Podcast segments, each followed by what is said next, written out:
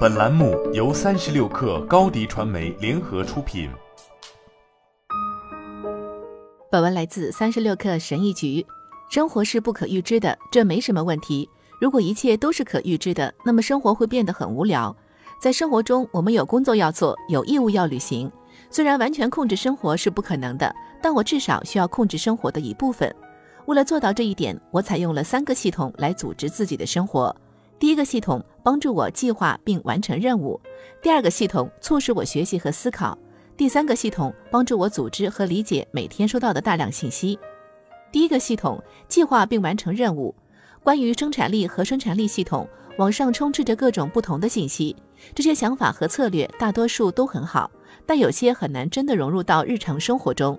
这些年来，我尝试过各种各样的生产力系统，在尝试了几个不同的系统后，我终于找到了一个适合我的。我现在完全借助于纸质的本子来帮助自己计划和完成事情。在那之前，我也使用过数字计划的系统。但我现在更喜欢用纸质的了，也许是因为我老了。我发现使用纸质记事本让我不那么有压力。总的来说，我发现当使用纸质记事本时，我变得更专注、更少分心、更有动力。我喜欢每周做计划，而不是每天都做计划。所以下面这个本子的设计对我来说很好用。在这个本子上，我可以实现日历的功能，还能划分事件的优先级，随时跟进自己的进程。一个包含所有这些功能的数字工具，要么不标准，要么价格昂贵。当然，你可以将不同的小工具组合在一起来实现这一点，但这可能仍然要花费很多钱，而且协同起来可能还没有那么顺畅。这款基于纸张的计划表已经具备了所有这些功能。总的来说，我觉得纸质记事本比电子记事本好。纸质的本子用起来毫不费力，而且拿起来就能用。我所要做的就是记住，无论去哪里都要带着它。并且尽量不要把它弄丢了。第二个系统，学习和思考。写作可以帮助我们清理思想，在我们学习的东西中，写作能让我们发现自己所知道的和不知道的东西。我不想变得无知，我想学习、思考和交流。实现这一目标的最佳工具之一就是写作。写作在学习中至关重要。通过写作，我能展示自己所学到的东西；通过写作，我能学会如何批判性的思考。然而，在空白屏幕或纸张上码字，有时候可能会让人望而却步。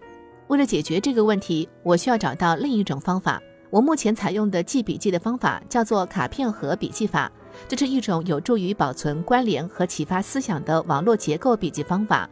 用这种方法，我可以在一个主题上写小的原子笔记，而不是每次我想写的时候都面对着完全空白的屏幕。然后我通过链接把这些原子笔记连接起来。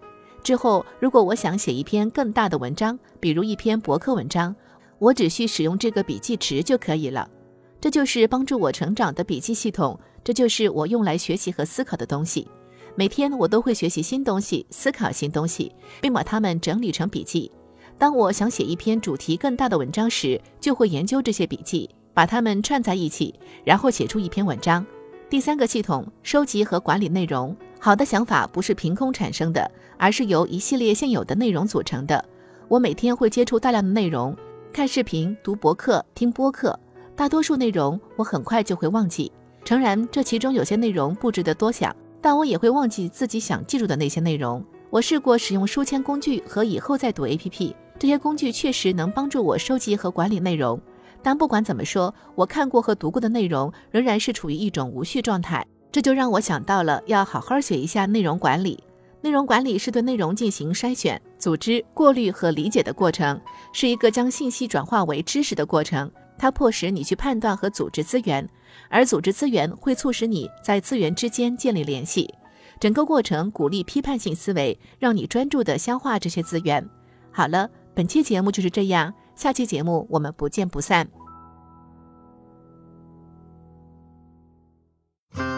热烈祝贺高迪传媒和 Top One 突破润滑油再度达成新媒体整合营销全案合作，共启汽车后市场数字营销新征程。